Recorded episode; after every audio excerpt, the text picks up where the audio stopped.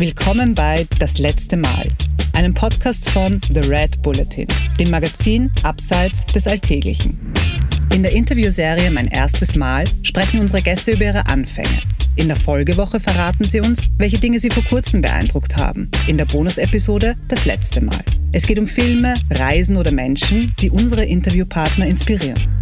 Heute zu Gast der Snowboarder Benjamin Kahl im Gespräch mit Florian Obkircher. Willkommen zurück, lieber Wensi. Wir haben letzte Woche von deinen ersten Malen gesprochen. Diese Woche soll es um Dinge gehen, die dich vor kurzem inspiriert haben oder die dir getaugt haben und die dich beeindruckt haben. So zum Beispiel auch äh, würde es mich interessieren, was war der letzte Hang, den du dich runtergestürzt hast? Weißt du das? Ja, ganz schnell nachgedacht war das der letzte Weltcup der Saison äh, in Berchtesgaden, wo ich, glaube ich, um 500 verloren habe gegen einen späteren Sieger. Das ist so die letzte Erinnerung an die letzte Saison. da muss man sich aber, glaube ich, auch nicht schämen, gell? Du, du fährst jetzt dann demnächst äh, einen Hang rauf sozusagen, gell? Weil am 9. September findet ja in Osttirol wieder der Red Bull Dolomitenmann statt, gell? Wo du heuer wieder dabei bist. Genau, der Red Bull Dolomitenmann ist seit 2007, wo ich die Nina kennengelernt habe, wo ich dann nach Lienz gezogen bin und so weiter, weil da sehr viel äh, der Dolomitenmann schuld an allem ist. Ähm, im positiven Sinne, ja, bin ich im Wings for Life Team schon seit damals jedes Jahr am Start, äh, am Mountainbike natürlich. Und die Form, die ich heuer habe, die werden wir da noch einmal testen. Ich bin mir sicher, dass ihr wieder großen Erfolg einfahrt. Das letzte Mal, dass du genug hattest vom Winter, ja, das war dann auch so im April wahrscheinlich. Oder, oder heuer hat es ein bisschen weiter nach hinten verschoben, weil es war eigentlich Winter bis äh, Mitte Juni. Also ich, es war, ich weiß, ich kann mich erinnern, ich war in der Vorbereitung heuer dann so, dass ich einfach bei 10 Grad und Regen habe ich mir aufs Radl gesetzt und bin vier Stunden Radl fahren gegangen, weil es war eh schon egal. Es war klar, dass es am nächsten Tag wieder so ist und am übernächsten wahrscheinlich auch und dann vielleicht auch Sonnentag ist in den sieben Tagen. Äh, ich weiß, es war heuer wirklich ein, ein Brot brutales, brutales Frühjahr mit sehr viel schlechtem Wetter. Ja. Und da habe ich schon so wirklich genug gehabt von der Kälte, vom, vom, vom schlechten Wetter, von dem Ganzen, weil jeder freut sich natürlich, ob, ob Mitte März mindestens muss ja jeden Tag die Sonne scheinen bis, bis Ende September. Ne? Das ist ja so in den Köpfen aller verankert. Und, und da habe ich genug gehabt. Aber ich merke jetzt schon, schon langsam kribbelt es wieder. Also das, das Snowboarden ist jetzt schon wieder, jetzt hat es einmal kurz geschrieben auf den Bergen wieder und ja. ich habe gar nicht so mit Abneigung da raufgeschaut. Benji, ein Mensch, der dich letztens inspiriert hat?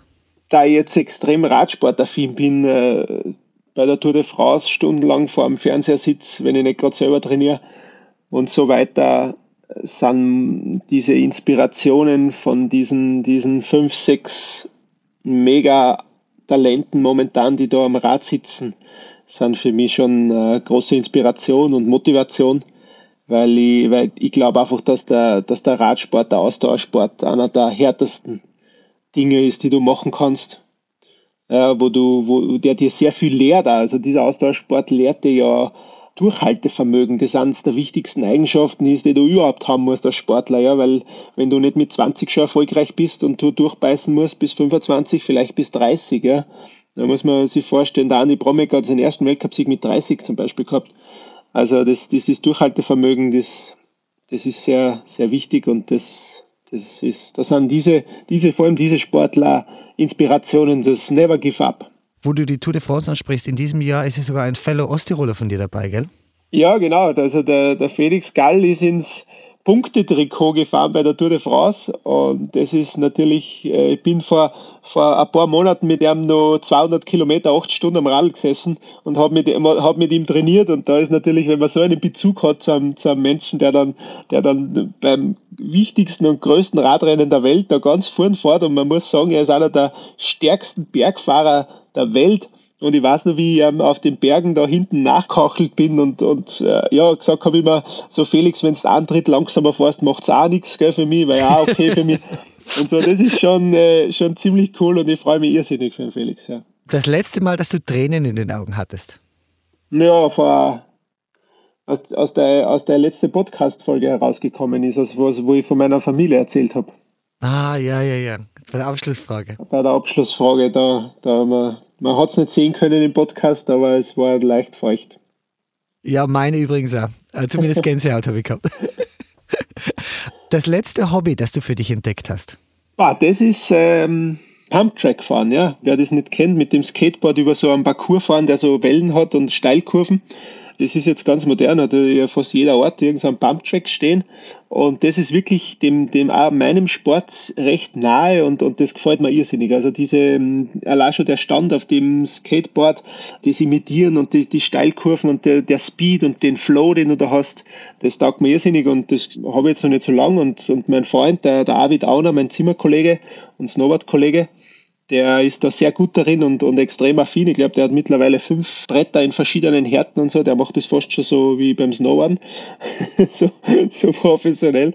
Und der hat mich da voll mitgezogen und, und taugt mir extrem. Also ist ein cooler Ausgleich für mich. Ich frage mich, wie sich das zeitlich bei dir alles ausgeht. Das ist Snowboarden, das ist Radfahren und da ist quasi Zeit noch für den Pumptrack auch noch. Wahnsinn. Ja, die Familie hat vergessen. Die braucht ah, ja, ja, ja 90, 90 Prozent meiner Zeit braucht ja die Familie eigentlich. Das ist, ja, richtig, richtig, richtig. Die letzte Reise, die du so richtig genossen hast? Das war ein Kurzurlaub vor Olympia. Und zwar im Herbst, im Oktober sind wir nur kurz abgehauen nach Dubai und zwar auf Vorschlag von Andreas Goldberger, der gesagt hat, er hat immer vor seinen großen Erfolgen, ist er nur kurz vorher im Herbst abgehauen in, ins, ins Warme und hat noch meinen Kopf baumeln lassen. Und wir haben diesen Vorschlag angenommen und sind dann nach Dubai mit der ganzen Familie und das war wirklich ein so entspannter Urlaub. Also die sind so kinderfreundlich dort.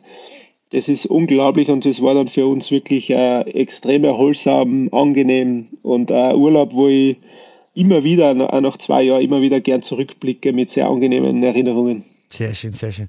Jetzt weiß ich natürlich, dass du die, deine Snowboards normalerweise nicht kaufen musst. Umso mehr würde es mich interessieren, das letzte Snowboard, das du dir gern gekauft hättest. Das war ein, ein, ein richtiges Powderbrett, eine richtige Powderwaffe mit, mit Schwalbenschwanz. Also das Ende des Snowboards ist quasi zweigeteilt in der Mitte, da geht so ein Strich durch. Schwalbenschwanz nennt man das.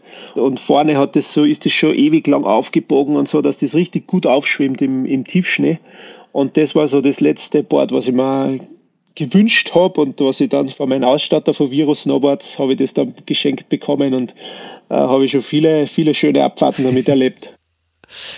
Jetzt, wo ich dich als Profi da habe, worauf muss man als Snowboard-Einsteiger achten, wenn man sich ein Board kauft? Was ist das Wichtigste?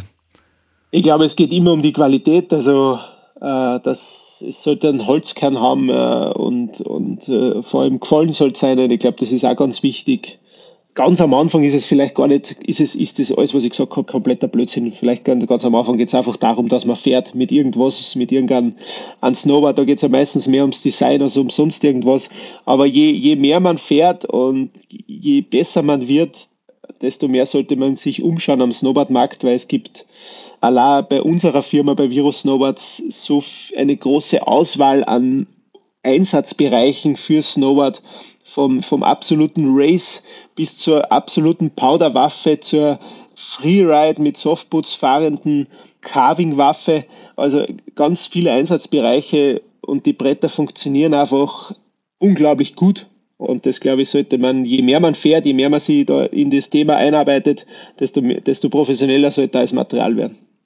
Der letzte Film, der dich zum Lachen gebracht hat? Na, der letzte Film, wo ich wirklich von, von der ersten bis zur letzten Minute durchgelacht habe. Und äh, da bin ich mit meiner Mutter im Kino gesessen, lustigerweise in Lienz, ich weiß es noch. Das war äh, Hobbs and Shaw in ähm, das so ein Fast and Furious Verschnitt. Ah. Hobbs and Shaw war das. Und, und das war wirklich, das ist ein Agentenfilm mit Auto, Autofahren und so. Also ganz, also trifft genau mein, mein Beuteschema bei Filmen und der war wirklich, also der, der Rock Johnson hat so einen, bringt immer so einen Schmäh in seine Filme rein, ich liebe den Schauspieler und das, das ist wirklich lustig, also wirklich super unterhaltsam. Vorletzte Frage, der letzte Sturz, der dich flachgelegt hat? Bah, da kann ich mich ganz genau noch erinnern. Also man sieht jetzt, man könnte es sehen, wenn das Bild hat, die Narben sind immer noch äh, sichtbar. Äh, das war im Herbst, hat es mich sowas von zerlegt mit dem Rad ich war mit meinem Gravelbike unterwegs nach dem Snowboarden in, in der Nähe von Nauders im Kaunertal und ich bin runtergefahren, eine, eine Schotterstraße relativ schnell runtergefahren und ich habe irgendwie den Schranken übersehen, der dort war und habe nur mehr, ich habe nicht mehr bremsen können. Ich habe nur, gewusst, okay, wenn ich jetzt in den Schranken reinfahre, dann entweder reißt es mir die Hände ab oder ich bin, weiß ich nicht was, mir haut den Brustkorb zusammen oder irgendwas. Und man kennt ja das, was in so einer Situation funktioniert der Kopf so schnell, das Gehirn, dass alles so wie in Zeitlupe abläuft. Und ich habe mir dann nur gedacht, okay, ich fahre jetzt nicht in den Schranken rein, sondern ich werde unten durchrutschen. Ja. Wie der Tom Cruise in Mission Impossible mit, der, mit, der, mit dem Moped unterm LKW durch. Wenn sich wer an die Szene erinnern kann.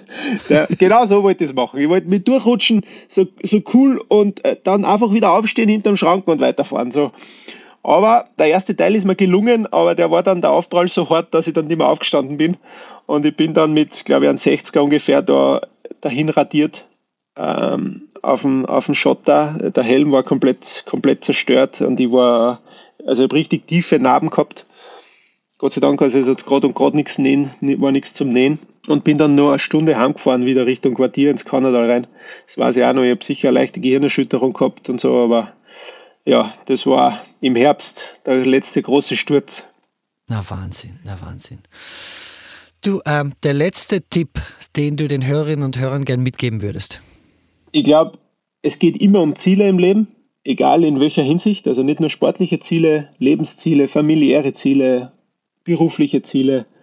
Und für mich, was ich für mich als Zehnjähriger schon herausgefunden habe, ist, dass wenn man Ziele hat und sich die aufschreibt und dann vielleicht sogar täglich vor sich stehen hat, täglich lesen kann, dann werden diese Ziele so sehr verfestigt im Unterbewusstsein, dass man die Schritte, die nötig sind, um, um sie zu gehen, um den Erfolg zu erreichen, dann automatisiert werden. Und ich glaube, das ist eine der wichtigsten Sachen, die ich so aus meiner ganzen Karriere sagen kann. Wie setzt man sich Ziele richtig? Das ist, äh, ich finde, eine relativ einfache Frage. Wenn es das du so so stellst, klingt das jetzt schwierig, aber ich finde, man muss ja an irgendwas glauben, oder? Man muss ja, ja, in jeder Hinsicht irgendwie irgendwas haben wollen. Und das ist ja wurscht. Entweder ich sage, ich will, ich, ich will einmal 100.000 Euro am Konto haben oder ich will Millionär werden oder ich will einmal der Geschäftsführer werden von dort oder ich will der beste Snowboarder werden. Ja? Dann sind es Ziele und dann muss ich Schritte setzen, kleine Schritte auf dem Weg, die dorthin führen. Also ich muss dann schon wissen, wie ich dorthin komme. Ja? Äh, das ist das Gleiche, wie ich erzählt habe letzte Woche. Wir haben beim, beim Mountainbiken nicht gewusst, wie die Schritte dorthin gehen zum, zum Tour de France-Sieger, ja.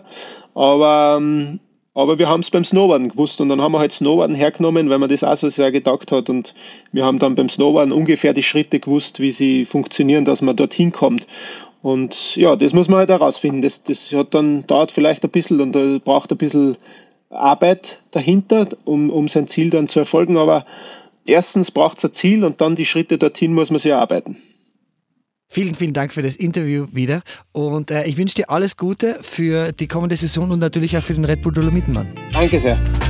Danke. Das war das letzte Mal mit Benjamin Kahl. Mehr davon findest du überall, wo es Podcasts gibt. Auf www.redbulletin.com und natürlich in unserem Printmagazin. Hat dir unser Podcast gefallen? Dann freuen wir uns über deine Bewertung. Und noch mehr, wenn du uns weiterempfehlst.